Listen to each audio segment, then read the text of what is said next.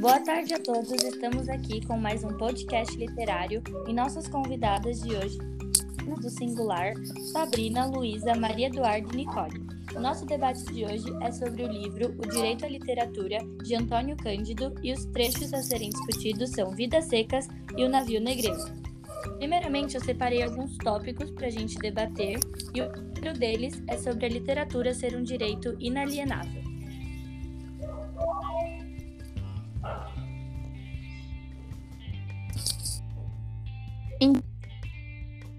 Frase de Cândida. A literatura é o sonho acordado das civilizações, que nos consegue ficar sem desfrutar de outras realidades. O sonho é uma necessidade fundamental para a saúde mental. Como a literatura, ela confirma a humanidade do próprio homem, porque atua no subconsciente e no consciente. Esse ato de ficcionalizar é essencial para o homem, se tornando um direito inalienável. Na passagem, tinha o coração grosso, queria responsabilizar alguém pela sua desgraça, retirada do trecho de Vidas Secas, de Graciane Ramos, mudança, demonstra a necessidade de encontrar um culpado para justificar a situação que se apresentava. Desse modo, se direito humano é indispensável, é um direito que deve ser priorizado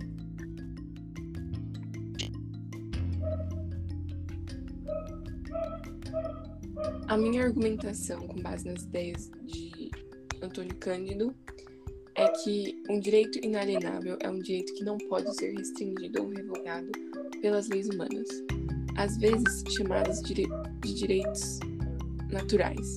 Os direitos inalienáveis fluem da nossa natureza como pessoas livres. E a, e a literatura também é fundamental para todos nós e para a nossa saúde psíquica. Ela está ligada com a luta pelos direitos humanos e para que um povo tenha paridade, conjectura que a arte e a literatura corram uma perto das outras pelas classes sociais. E com isso em mente, o navio negreiro está totalmente ligado com essas questões de direitos inalienáveis. O trecho seguinte, ontem plena liberdade, a vontade por poder, hoje em cúmulo de maldade nem são livres para Deus a mesma corrente, férrea, lúgubre, serpente, que narrou Castro Alves. Esse contexto mostra o contrário de direitos inalienáveis e o poder de ter direitos humanos. Suas escolhas, liberdades e de ser livres são completamente restritas. E no trecho mostra o que eles, que eles eram forçados a cumprirem as obrigações dadas contra os deslevos e contra a vontade deles e eram obrigados mandatoriamente a fazerem o que era pedido e mandado pela soberana. Já no segundo documenta sobre três faces da função humanizadora, e eu queria saber qual a importância disso para o desenvolvimento humano. Então, como dito, o Cândido ele destaca essas três faces, a primeira delas é uma construção de objetos autônomos como estrutura e significado. Já a segunda, ela diz que é uma forma de expressão, isso é, manifesta emoções e a visão do mundo dos indivíduos e dos grupos sociais. E a terceira face, mas não menos importante, ela vai destacar que a literatura é uma forma de conhecimento, inclusive como incorporação difusa e inconsciente. Esses três aspectos, essas três faces da literatura destacadas por Cândido, são funções humanizadoras e geralmente a gente dá mais atenção à terceira face, que é a transmissão de conhecimento. Mas na verdade, essas três vertentes elas, elas atuam simultaneamente sobre a gente, sobre nós, né? A primeira, por exemplo, que é a que geralmente a gente menos dá atenção, ela vai nos dizer se, é, se aquela comunicação ela é literária ou não, por exemplo. Em um trecho de Vidas Secas, é, no capítulo Mudanças, a gente tem o Fabiano, né, que é o pai daquela família ali, e ele fala para o próprio filho nesse trecho: anda excomungado de uma forma bem bruta e é, sem vocabulário, assim, de uma forma bem ruim. E isso é uma forma que ele tinha de se expressar, uma maneira bruta e sem amor, porque ele estava mar à margem do convívio social, e por isso, é, como ele não, não desfruta desse sentimento tão bom que é o amor, ele se expressa dessa forma, o que se encaixa na segunda face, porque essa maneira brutal que o Fabiano tinha, né, que ele se expressava dessa forma, desse jeito que ele falava, era a maneira que ele enxergava o mundo, porque não tinha como ele enxergar de uma forma mais amorosa, falar de uma maneira mais correta, sendo que ele não convivia nem com pessoas direito. Então é basicamente isso. A minha opinião, ela se torna um pouco diferente quando eu dou mais destaque para a segunda face, onde a literatura é uma forma de expressão que manifesta diferentes formas de emoções de indivíduos. E a gente pode ver essa forma de expressão no seguinte trecho do poema Navio Negreiro. Em inglês, marinheiro frio, que ao nascer do, ao nascer do mar se achou, porque a Inglaterra que Deus na mancha ancorou. Essa forma de enxergar o mundo era, era uma forma de expressão que ele tinha na época e é a, a forma a única que ele tinha de se expressar naquele momento. E o que acaba se encaixando um pouco na primeira na primeira fase, que é a estrutura do texto, que ele acaba se tornando bruto, como a, como a Duda falou, e acaba tendo apenas uma forma de expressão. Eu acho que é isso. Hopkins concebeu as funções de linguagem para uma melhor comunicação. Por um acaso isso teria alguma relação com as faces de Cândido? Então, esse linguista russo, ele afirma o seguinte: a linguagem ela deve ser estudada em todas as variedades de, sua, de suas funções. E isso se relaciona com as fases de literatura apontadas por Cândido. Então, sim, tem relação. Porque, por exemplo, na primeira fase, que ele diz que a literatura é uma construção de objetos autônomos como estrutura de, de significado, ou na segunda, que ele fala que ela é uma forma de expressão. Isto é, ela manifesta emoções e a visão do mundo dos, dos indivíduos dentro dos grupos sociais. Ou seja, tudo isso está ligado ao significado das falas, dos pontos de vista e as visões que as pessoas têm sobre as coisas. Essa segunda face, que ela é apontada por Cândido, ela se relaciona muito, por exemplo, com a função emotiva da, li da linguagem, onde a linguagem ela é direcionada para colocar em primeiro plano a emoção do remetente ou do emissor da mensagem. Por exemplo, no trecho de Vidas Secas, arrastaram-se para lá, devagar, sem a Vitória com o filho mais novo escanchado, no quarto e o baú de folha na cabeça. Fabiano, sombrio, cambaio, o aió tiracolo, a cuia pendurada numa correia presa ao cinturão, a espingarda de pederneira no ombro. O menino mais velho e a cachorra-baleia iam atrás. Os juazeiros aproximavam-se, recuaram, sumiram-se. O menino mais velho pôs-se a chorar, sentou-se no chão. Nesse trecho, a gente tem a presença clara da função emotiva da linguagem. Por quê? Porque ele manifesta em primeiro, em primeiro plano a emoção na fala, do estado em que essa família juazeira ela se encontrava, que eles estavam cansados ali no sertão e essas coisas.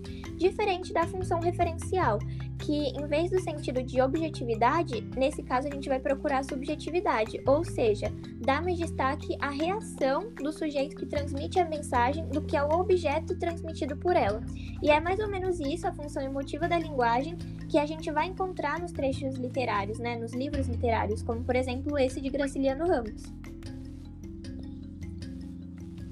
Bom, as três referências ditas por Cândido sim associam-se ao jeito e ação em que a obra literária é desejada. É, a segunda e a primeira face elas são bem diferentes por obterem propostas completamente opostas. A primeira se refere ao jeito ideal da forma das palavras que devem ser faladas e exibidas.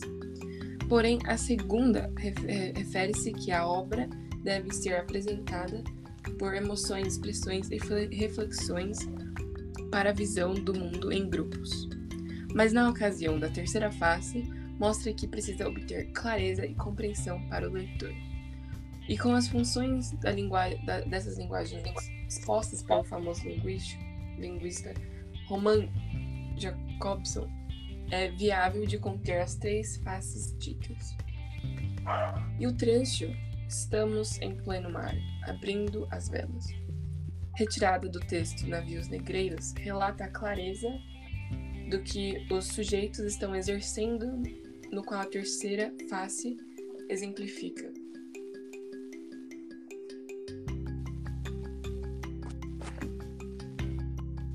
Compartilhar com as palavras explicar o sentido. Então, podemos começar primeiro. A ordem em que as palavras são colocadas nas obras se relaciona em como o leitor vai interpretá-la.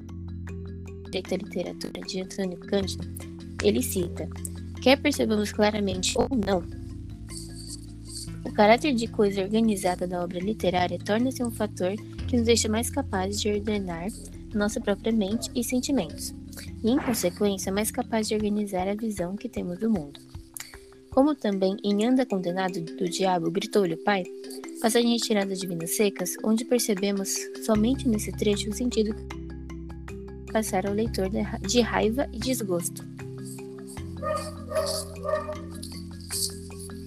Então, é, no meu ponto de vista, também é possível identificar o sentido, mesmo que essa fala ela não seja perfeita.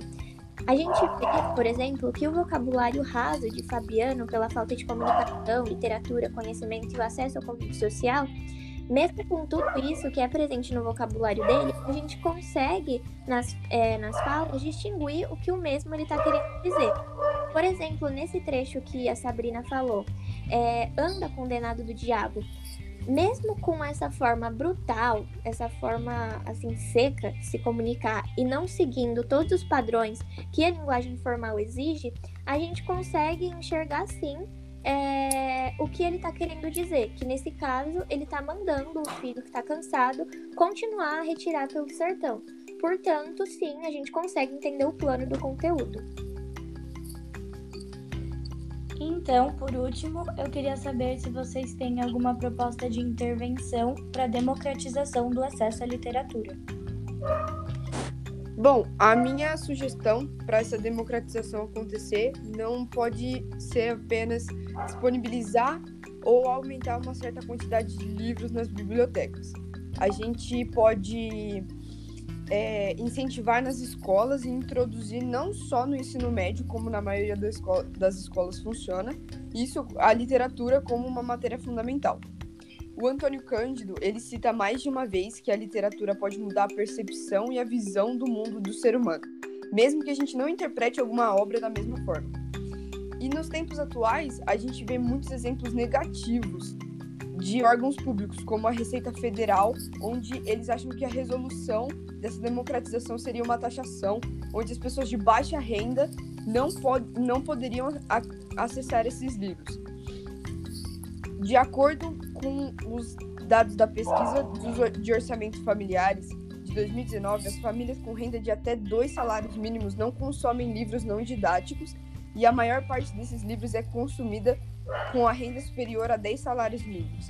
Nesse sentido, dada a escassez dos recursos públicos, a tributação permitirá que o dinheiro arrecadado possa ser objetivo para políticas focalizadas.